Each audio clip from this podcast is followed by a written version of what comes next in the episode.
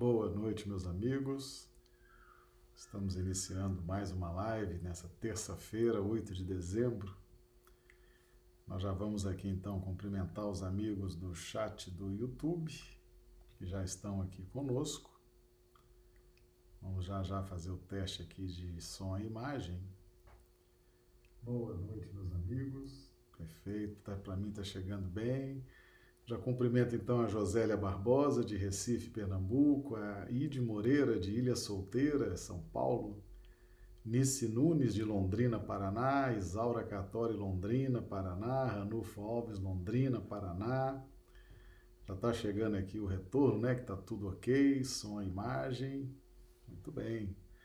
Lembrando aos amigos que nossas transmissões são simultâneas para YouTube, Facebook e Instagram.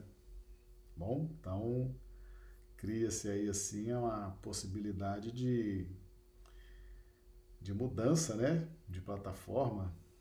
Afinal, de vez em quando acontece aí o, um congestionamento, né? Então quem está no YouTube vai para o Instagram, vai para o Facebook. O importante é não perder a live, né? Os amigos já estão dando aqui então o ok, né? Clodomiro Nascimento chegando também, de Rio Branco. A Josélia e a Isaura já deram aqui o, o, o sinal que está tudo ok. O Ranu fazendo um comentário, Londrina está crescendo aí com você, né, Marcelo? Que bom. É, muitos amigos aí nos acompanhando de Londrina, no Paraná, né? E é isso aí, Ranulfo. Chegando aqui também pelo Instagram, o Antônio Prado, a Rai Rodrigues, sejam bem-vindos. Nossas transmissões simultâneas, YouTube, Facebook e Instagram. Para YouTube e Facebook, nós projetamos os textos. Para o Instagram, os amigos ficam tão somente com a nossa imagem. Mas os textos estão aí disponibilizados tanto no YouTube quanto no Facebook. Tá bom? Meus amigos, hoje nós vamos falar sobre fim dos ciclos, uma alusão ao Evangelho de João 3,14. Fim dos ciclos, né? Nós já vamos trazer aqui a fundamentação dos nossos estudos de hoje. João 3,14, né? E como Moisés levantou a serpente do deserto, assim importa que o filho do homem seja levantado já vou aproveitar para ler também as outras duas referências. Também João 1, 23. Eu sou a voz do que clama no deserto, endireitai o caminho do Senhor, como disse o profeta Isaías. E Mateus 24, 26, sermão profético, né? Nós estamos trabalhando bastante a questão do sermão profético. Portanto, se vos disserem, eis que ele aí está no deserto, não saiais. Eis que ele está no interior da casa, não acrediteis. Meus amigos, os ciclos, o que são os ciclos? Nossa vida evolutiva, nossa evolução espiritual, ela se dá através de ciclos, através de experiências, através de vivências. E são ciclos, é como se fosse uma espiral evolutiva. Né? Você vai fazendo aquele círculo, só que ele não fecha, ele tá, tá nele dá a volta por cima e vai fazendo a volta e vai subindo. Isso é, um, é uma etapa setenária ou ciclos de evolução, né? Chegando aqui o Aldo Dedemo, nos acompanhando de São Paulo, da Moca. Seja bem-vindo, Aldo. Grande abraço a todos que nos acompanham. Então, nós temos ciclos, são ciclos esses ciclos se alternam, esses ciclos se sucedem e nós vamos avançando nessa escalada evolutiva. O, o, ciclo, o que é o ciclo? O ciclo é um conjunto de experiências, é um conjunto de vivências. Um ciclo evolutivo, ele, ele não tem tempo fixo, ele não tem um tempo pré-determinado. Uh, isso varia muito de quem está vivendo o ciclo, porque existem vários componentes subjetivos. O principal deles é o livre-arbítrio. E além do livre-arbítrio, na faixa em que nós nos encontramos, há um fator determinante para o tempo de duração dos ciclos, que é a nossa esse mergulho dos nossos sentidos nesse primeiro contato que nós temos com o poder de Deus, que se dá através da matéria. Tá certo? Então a matéria nesse contexto de trindade universal, a matéria é, a gente sempre faz aqui essa, essa imagem, né? essa tripartição de poderes, né? Deus, Espírito e matéria. Ah, é, é, claro que é uma, é, uma, é uma figura, né? A gente faz, por exemplo, o Brasil tem três poderes e outros países também têm três poderes. Ah, nós temos o executivo, o legislativo, o judiciário, para que a gente possa entender como que funciona, fazendo uma, uma figura de linguagem com a trindade universal, Deus, Espírito e Matéria. Então, a matéria organizada, porque nós temos a matéria compondo o fluido cósmico universal e temos a matéria organizada, que é uma forma de expressão do poder divino e essa matéria organizada, ela tem um acolhimento, ela acolhe o espírito, né? A matéria organizada são os princípios inteligentes que estão estagiando nas faixas ainda inferiores da evolução. E há uma aglutinação desses princípios inteligentes.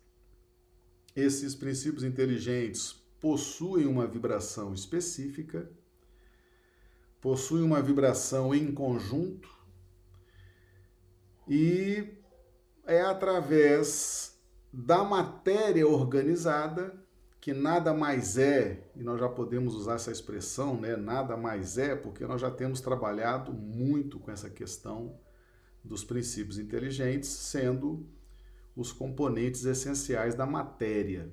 Né? Então, a matéria nada mais é do que princípios inteligentes.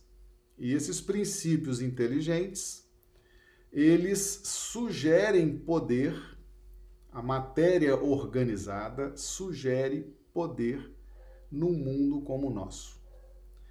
E por que que a matéria organizada, os princípios inteligentes organizados, por que, que sugerem poder?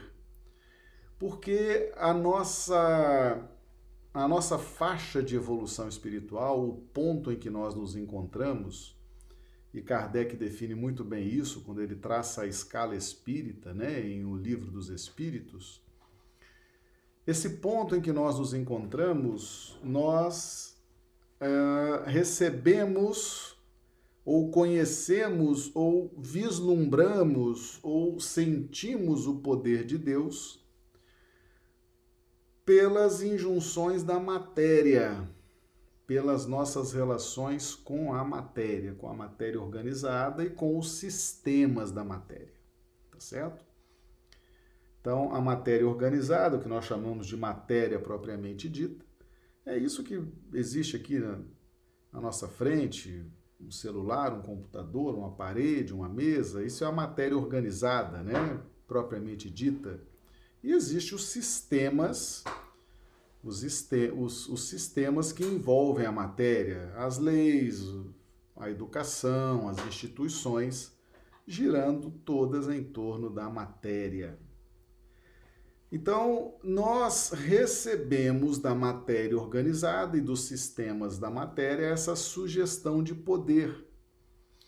E vamos retribuindo e depositando na matéria, na matéria organizada, nas instituições, nas leis, em todo o contexto em que estamos inseridos, vamos depositando nossos anseios de conforto, uh, de tranquilidade, de plenitude, e vamos desenvolvendo assim uma relação com a matéria, cada vez mais fascinados pelas sugestões de poder que a matéria nos induz no nosso campo de percepções ilusórias, ok?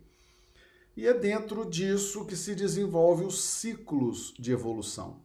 Então, nós vamos extraindo, por exemplo, de um planeta como a Terra, há um tipo específico de matéria na Terra, ok? Uh, em cada planeta há um tipo específico de matéria, matéria mais densa, matéria mais rarefeita, matéria mais sutil, matéria mais aglutinada, matéria mais organizada, varia ao infinito a organização da matéria nos orbes, né? nos, nos mundos, e essa, e essa matéria é o nosso ponto de interação. A matéria com seus sistemas é o nosso ponto de interação, é o nosso ponto de evolução, e é nisso que se desenvolve os círculos, os ciclos. Os ciclos da família, os ciclos profissionais, os ciclos religiosos, os ciclos de crescimento, de desenvolvimento, de despertamento. Então vamos vivendo e vamos extraindo da matéria, extraindo dos sistemas da matéria os implementos para o nosso progresso, os implementos para a nossa evolução espiritual.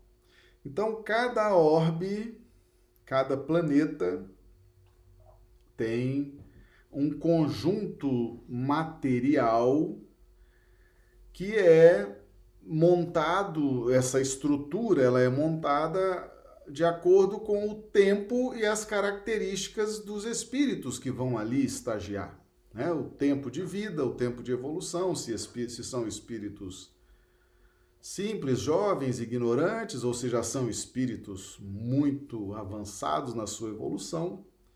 O fato é que a relação de espírito e matéria ela vai sempre existir em qualquer orbe que nós estejamos, independentemente da nossa evolução espiritual, estaremos sempre em relação direta com a matéria. No planeta Terra, no planeta em que nós nos encontramos, essa relação se dá com a matéria mais densa, essa matéria que nós conhecemos aqui, essa matéria organizada, essa matéria sólida, essa matéria densa. Mas certamente em orbes mais avançados existe também a manifestação da matéria, mas é numa condição muito diferente. Tá certo? Uma condição muito diferente. De forma que nós estaríamos sempre em contato com a matéria. A maior prova disso é Jesus. Jesus é um espírito puro, Jesus é um espírito que já atingiu a condição de Cristo, mas ele tem uma relação com a matéria. Perceba-se que ele é o governador espiritual deste planeta, ele é o criador deste planeta, o construtor deste planeta, né? Então ele tem assim, ele tem uma relação com a matéria, mas a relação dele, Jesus, com a matéria é muito diferente da nossa relação com a matéria. A matéria exerce sobre nós algo que a matéria não exerce sobre Jesus. Tá certo? Jesus tem pleno domínio e exerce sobre a matéria a plenitude das suas potencialidades espirituais. Nós estamos caminhando e um dia atingiremos essa condição. Mas nós ainda nós estamos numa posição em que recebemos esses influxos, essa fascinação pela matéria. A matéria nos sugere poder para que nós possamos justamente aprender o que é o poder de Deus é impressionante isso, mas é assim que funciona. A matéria nos sugere poder, nos prende, né? A matéria é o laço que prende o espírito. Resposta à questão 22A do Livro dos Espíritos. A matéria nos sugere o poder, o conforto, a satisfação de todos os nossos anseios e nós vamos então mantendo com a matéria essa relação. Mas na verdade, o objetivo de Deus é fazer com que nós possamos sentir aquilo que sentimos com a matéria, nós possamos sentir agora com Ele, com Deus. E a grande, o grande desafio nosso aqui na Terra é fazer essa mudança, essa transformação do domínio da matéria para os domínios celestiais. Por que, que esse é um grande desafio?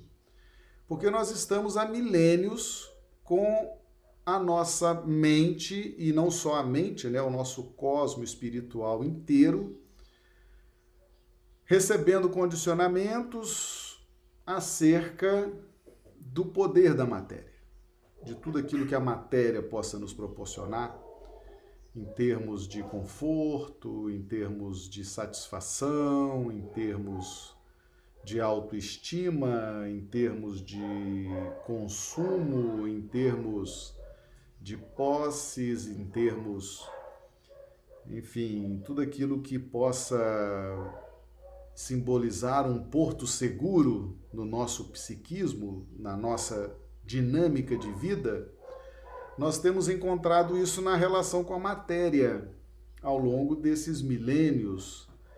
E realmente não é tarefa tão fácil você tirar ou mudar esse domínio, né? Você nos seus movimentos mentais, na sua dinâmica espiritual, você de repente uh, entender que não, que existe um domínio celestial, que existe tudo isso que a matéria nos dá, Deus dá muito mais. A gente consegue compreender isso filosoficamente, conseguimos compreender isso teoricamente, religiosamente e, até cientificamente, mas nós vamos perceber isso de uma forma mais efetiva na medida da saturação. Porque se Deus outorga à matéria uma capacidade de representação de si próprio, é uma representação limitada, né? Eu diria, vamos tentar fazer aqui uma, uma imagem. Vamos, vamos tentar fazer uma imagem. Vamos comparar Jesus com a matéria se Deus tivesse que passar uma procuração para Jesus, nos, para que Jesus representasse Deus, uh, Deus passaria uma procuração com plenos poderes, para que Jesus tivesse todos os poderes de representação. Se Deus tivesse que passar uma procuração para a matéria, seria poderes limitados, até um certo grau de poder, até um certo nível de poder. Então, é, acredito que essa imagem facilite um pouco né, a, o que nós estamos tentando compartilhar. A matéria representa Deus. A matéria organizada representa Deus, até porque a matéria organizada são os princípios inteligentes, são filhos de Deus, na qualidade de princípios inteligentes, numa vibração bem específica de princípios inteligentes, mas representam Deus na sua capacidade e na outorga que a divindade faz ao contexto da matéria. De forma que, por ter essa delegação limitada, as injunções ou as sensações que a matéria possa nos fornecer, possa nos aliviar, possa nos nutrir, elas são limitadas elas têm um objetivo específico, ela tem um, um, um objetivo é, bem específico, único. Tanto que existe o fim dos ciclos. O que, que é o fim dos ciclos e por que, que nós estamos trazendo esse tema?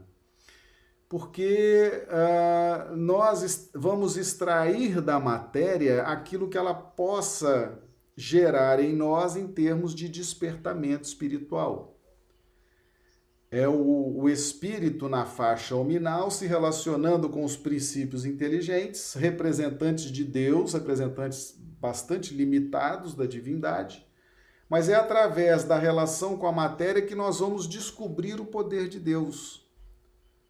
Ok? É nessa relação com a matéria que nós vamos descobrir os domínios celestiais, o poder de Deus. Então nós vamos vivenciando e vamos nos despertando nessa relação com a matéria, que é uma forma de nos relacionarmos com o poder de Deus. Num planeta como o nosso, isso se dá bem nítido no contexto de ciclos, né? No contexto de ciclos. Perceba-se, por exemplo, que é muito comum quando nós estamos, por exemplo, vou dar um exemplo claro que a gente vê no dia a dia de uma casa espírita, né? Quando a pessoa começa a frequentar a casa espírita, estudar, participar, vivenciar as atividades do passe, da evangelização das crianças, da fluidoterapia, da reunião mediúnica, ela começa a conversar sobre evangelho, sobre espiritismo, sobre reforma íntima, sobre transformação. E daqui a pouco ela percebe de repente que ela já não consegue mais determinada convivência com um determinado ciclo, determinado grupo de pessoas, porque os assuntos já não batem, né? Já não há mais aquela euforia na relação, os assuntos são diferentes, os objetivos são diferentes. Muitos de nós, às vezes, no campo profissional, sentimos assim: poxa, aqui já não é mais para mim, né? Aqui já não é mais para mim, essa repartição já não é mais para mim, esse emprego já não é mais para mim. Muitos sentem isso em relação a uma cidade, a um bairro. Enfim, não é não é difícil para nós percebermos o que seja um fim de um ciclo. Né? Um fim de um ciclo significa que aquele contexto em que nós estávamos inseridos, dali nós já extraímos e fixamos os valores morais que aquele contexto poderia nos oferecer. A partir do momento em que você se sente um estranho no ninho, em que você se vê deslocado, em que você já não encontra ali facilidade nas conversas, nos diálogos, na fluidez, na dinâmica do ir e vir, você percebe, você sente que chegou o fim do ciclo, né? Muito comum, muito, isso, isso não é raro, as pessoas começam a sentir, a perceber isso. Então, mas elas desfrutaram daquele ambiente, elas colheram ali os valores morais, elas colheram ali o que elas precisavam, mas agora elas precisam partir para outro ciclo, né?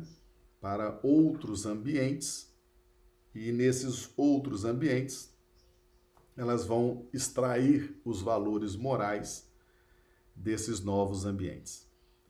Então não é difícil, basta que a gente tenha concentração, que a gente procure rememorar né, esses fins de ciclo na nossa vida e um início de novo ciclo.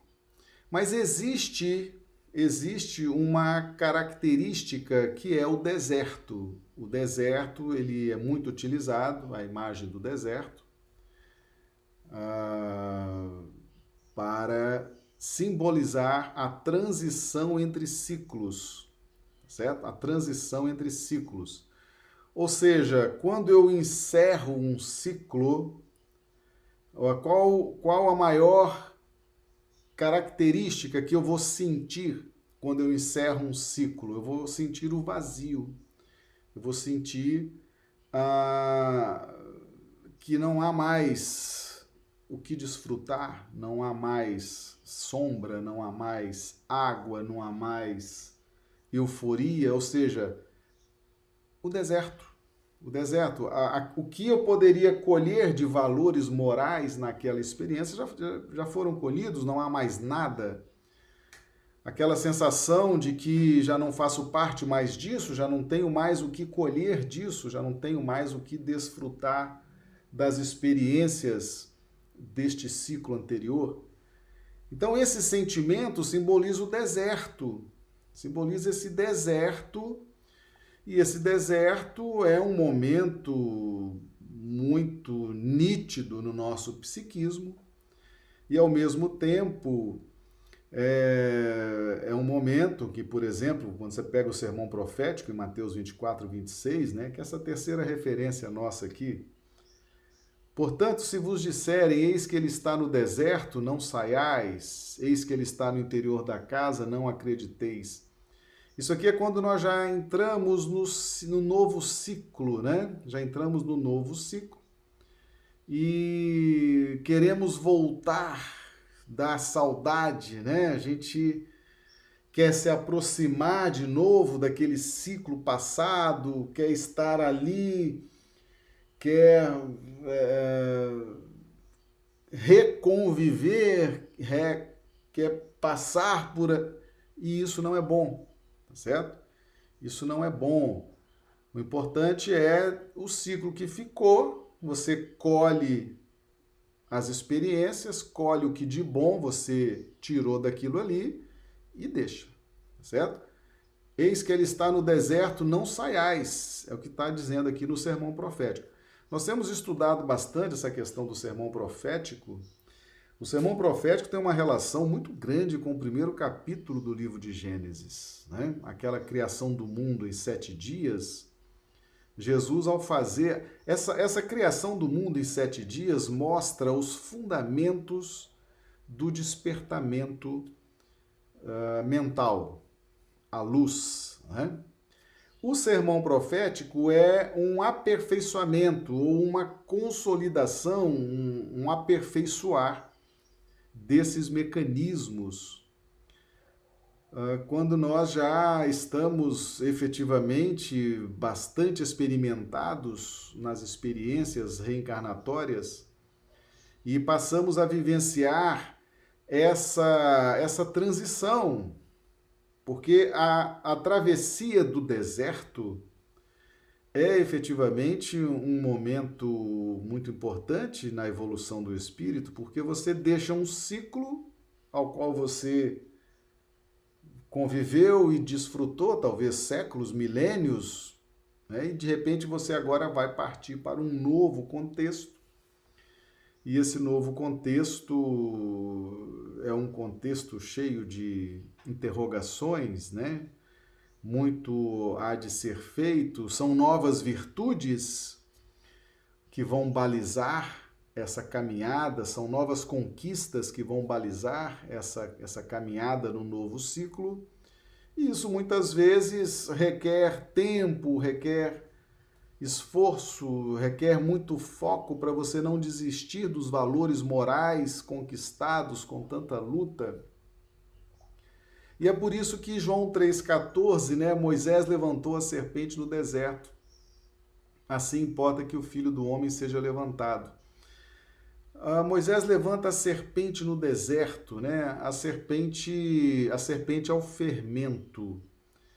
A serpente dá dinamismo. Ela está muito relacionada às coisas da matéria. E aí nós lembramos do Gênesis, né? a criação do mundo, e Deus criou o céu e a terra, e criou o sol, os luminares, para determinar sinais e dias. Mas no sermão profético, Jesus fala que todas essas potências se abalam com o surgimento do Filho do Homem. Né? Então, por isso que o sermão profético ele tem uma ligação muito íntima, é um, um ciclo que muito marcante, uma relação muito marcante com Gênesis 1, capítulo 1 de Gênesis, a criação. Né? Então, levantar a serpente no deserto significa que estamos a caminho de um dinamismo, de um fermento, de uma projeção, de uma expansão no deserto. O deserto é esse caminho, esse momento em que devemos drenar nossos interesses personalistas, né? devemos efetivamente dar aquela última drenagem naquele resultante do ciclo passado. E essa serpente no deserto mostra essa necessidade de mudar. Mudar. É a, é a mudança, porque efetivamente a serpente de bronze, lugar de serpente é rastejando no chão, não é? É, é o mais comum da serpente é o rastejar no chão, é onde ela onde ela caça, onde ela sobrevive, onde ela realiza 90% das suas atividades. Então não é comum a serpente levantada, uma serpente de bronze levantada, é uma simbologia realmente extraordinária, dizendo que ah, no deserto nós vencemos um ciclo. E ali, ali Moisés mostra para o povo de Israel, após o êxodo, após a saída do Egito, que foi vencido um ciclo um ciclo expiatório, um ciclo onde houve um exaurimento da matéria, né? A escravidão impõe aos, aos escravos, aos subjugados, um exaurimento da matéria, são trabalhos forçados, são tudo gira em torno da matéria, tudo gira em torno de riqueza, tudo gira em torno de gerar recursos, gerar riquezas, gerar logística é o ápice do exaurimento é a escravidão. A escravidão é realmente um momento onde há uma aceleração da exaustão na relação com a matéria, né? E então Moisés levanta essa serpente dizendo o seguinte: olha, os nossos objetivos materiais, né? Vamos agora mudar esse fermento, mudar esses objetivos, mudar tudo isso e projetá-los espiritualmente.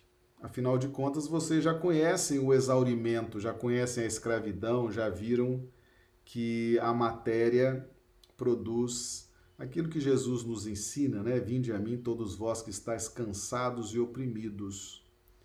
O cansaço e a opressão que Jesus se refere é o decorrente da matéria, quando nós não nos libertamos anteriormente, né?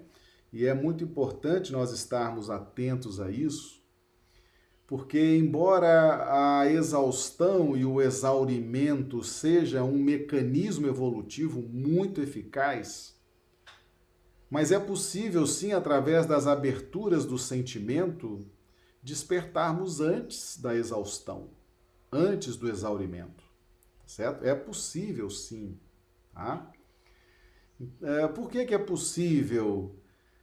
Porque aquele que se esforça, aquele que, que estuda, aquele que analisa, que reflete, que sente, ele não deixa passar, por exemplo, as frustrações é, de menor escala, as decepções de menor escala, ele muitas vezes ele consegue refletir sobre isso e abrir o, os seus sentimentos e evitar o exaurimento.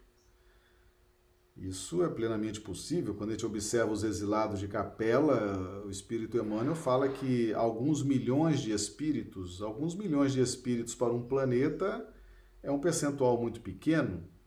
Se você considerar a Terra, por exemplo, são 30 bilhões de espíritos, o que são alguns milhões? Né? O que são alguns milhões vivendo o exílio? É um percentual, né, embora seja considerável, milhões, milhões de espíritos, mas é um percentual planetário, é um percentual baixo. Né?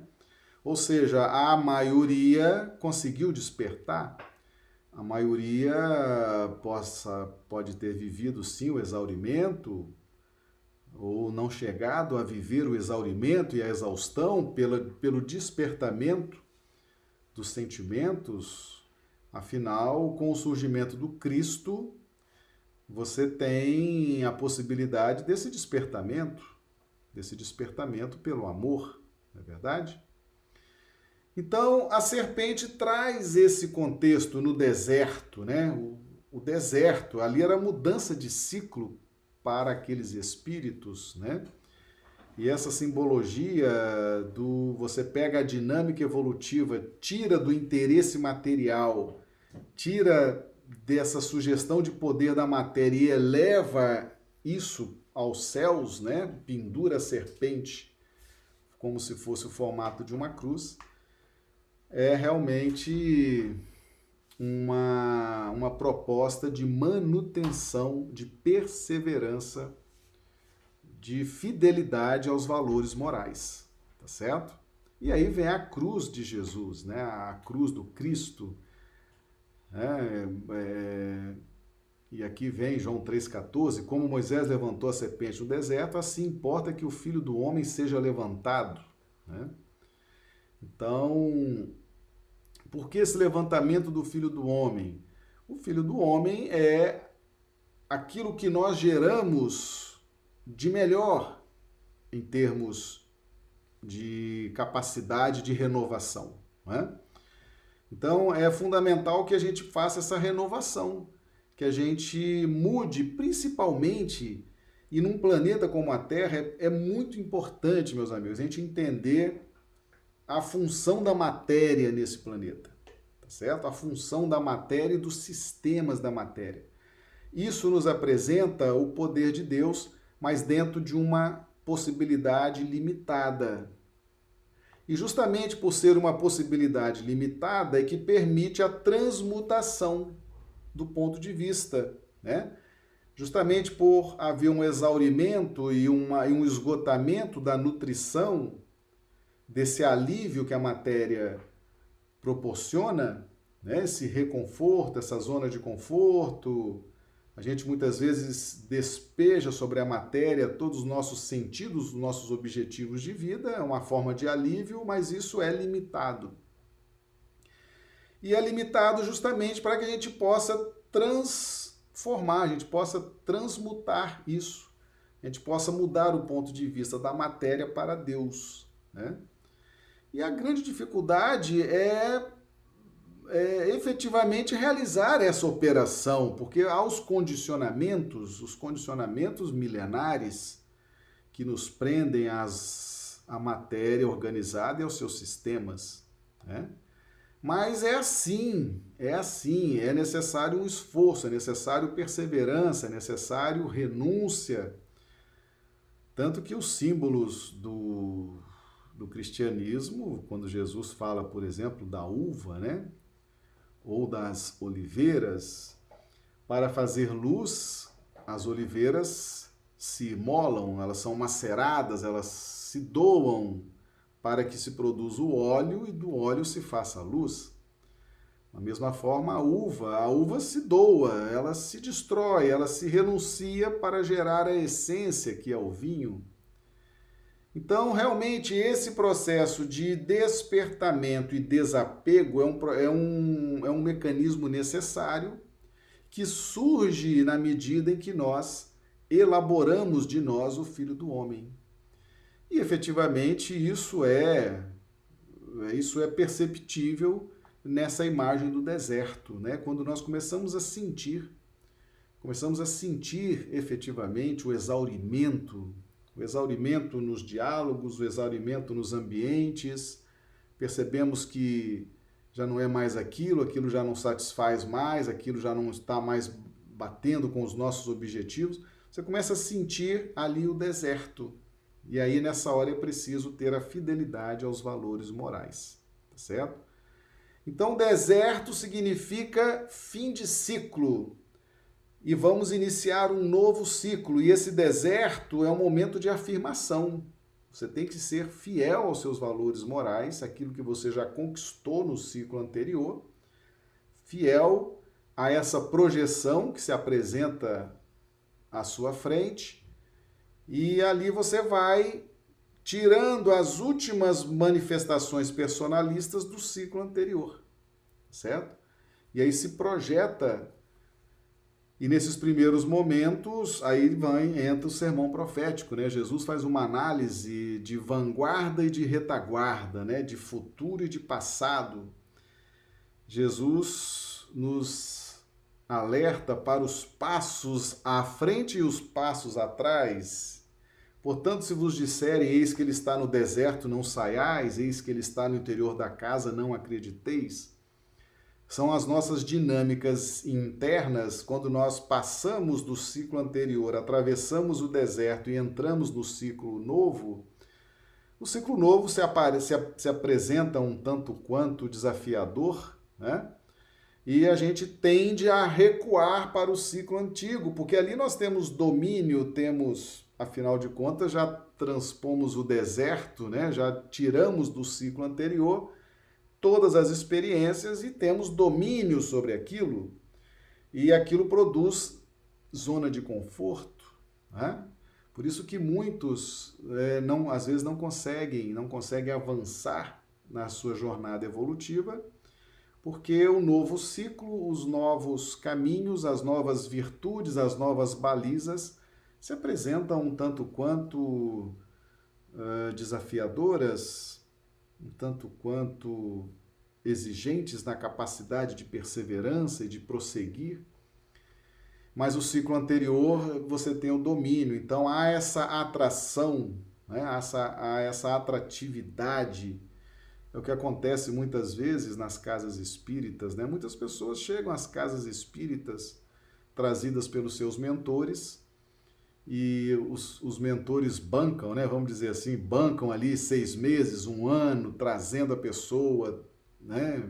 Se aproximando, magnetizando, intuindo, motivando, trazem, apresentam a casa espírita, apresentam a doutrina espírita, apresentam a dinâmica proposta por Jesus para a evolução, mas chega um momento em que os mentores precisam se afastar, porque ali não há mérito ainda do tutelado, né? O tutelado não decidiu nada, ele está sob o influxo do seu mentor, ele está sob a condução magnética, energética do seu mentor, não há mérito nenhum no tutelado ainda. E aí é preciso que os mentores se afastem, se afastem para que o protegido, o tutelado, possa tomar a decisão, problema das decisões, né? O espírito tem que tomar decisões. E essas decisões é que geram, então, o mérito.